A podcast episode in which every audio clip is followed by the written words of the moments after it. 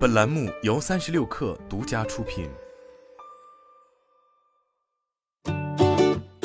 本文来自微信公众号“三亿生活”。此前，在今年五月，刚刚与腾讯音乐对峙完的网易云音乐转头与微信握手言和，可谓是变脸比变天快。似乎不记得就在一个月前，还曾在声明中表示，即便我们都承认不正当竞争在商业中时有发生。但也少有领域能像国内在线音乐一样，因不正当竞争而寸草不生的。自网易云音乐能够顺利分享至微信状态，并在微信中与腾讯系在线音乐平台拥有同等待遇后，由其掀起的口水战自然也就不了了之。然而，这样的情况显然并非国内市场所特有，在海外颇受欢迎的在线音乐平台 Spotify 也曾屡次三番炮轰 Apple Music 及其背后的苹果公司，并指控后者涉嫌不正当竞争。日前，Spotify 方面宣称，苹果正在扼杀有声读物的市场竞争，伤害了有声书的全部听众、出版商和创作者。而此前，在今年九月，Spotify 刚刚在美国市场率先推出有声书服务 Audiobook，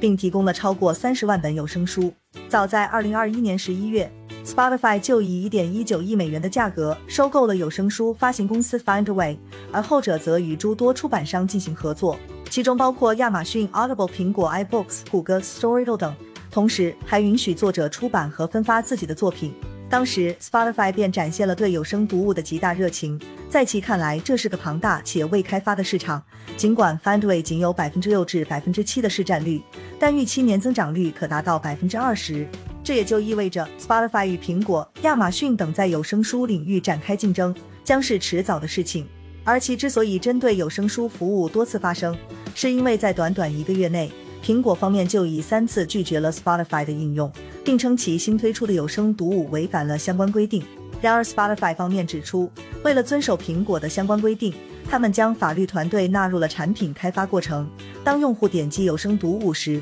会被引导发送邮件，以了解购买有声读物的更多信息，而书架与购买链接都将包含在邮件中。可这一方式显然与许多绕开苹果支付系统的应用一样，是试图引导用户使用第三方支付系统。对此，苹果方面表示，Spotify 的这一做法违反了要求应用程序使用苹果支付系统解锁新功能这条规则，同时也拒绝了 Spotify 的更改，即提供一个按钮来引导用户接收有关其他购买方式的邮件。最终，Spotify 只能将平台与所提供的购买指南完全剥离。而用户则需要自行前往网站，并了解如何完成有声书的购买。目前，Spotify 在登录页已明确标识，您不能在应用内购买有声读物。尽管我们知道这并不理想，显然围绕这一系列更改以及新版应用在 App Store 多次受阻，也将 Spotify 再次叫板苹果的理由展露无遗。如今，有声书作为其订阅服务之外的额外付费项目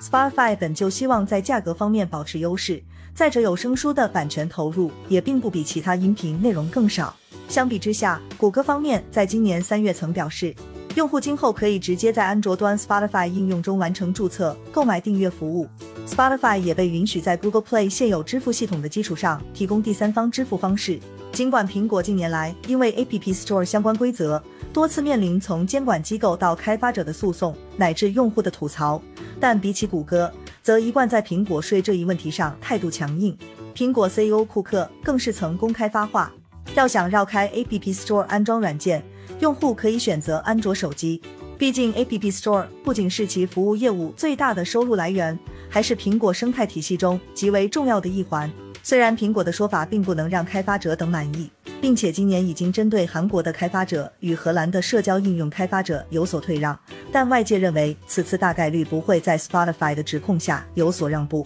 或许比起再次对簿公堂，苹果更担心的是第三方支付对用户体验的损害，以及可能会出现的一系列负面效应。在过往 Spotify 与苹果的博弈中，Spotify 其实也取得了一定的胜利果实。比如，二零一九年，Spotify 在自建的名为“是时候公平竞争了”的网站中，就图文并茂地列举了苹果的诸多不公平之举，例如阻止 Spotify 接入 Siri、Apple Watch，限制其更新，不允许使用 HomePod 等。但在同年 iOS 十三推出后，苹果方面就对 Siri 的控制进行了更改，并允许 Siri 播放第三方应用的音乐、有声读物和广播等。过去几年，Spotify 与其他开发者向反垄断机构和监管机构投诉苹果的相关规则和收费，希望后者能够进行干预。但截至目前为止，欧盟方面已经展开了三年多的相关调查，后续还不能排除推出禁止苹果要求应用必须使用其支付系统的相关规定。但事实上，如果仅从市场占有率来说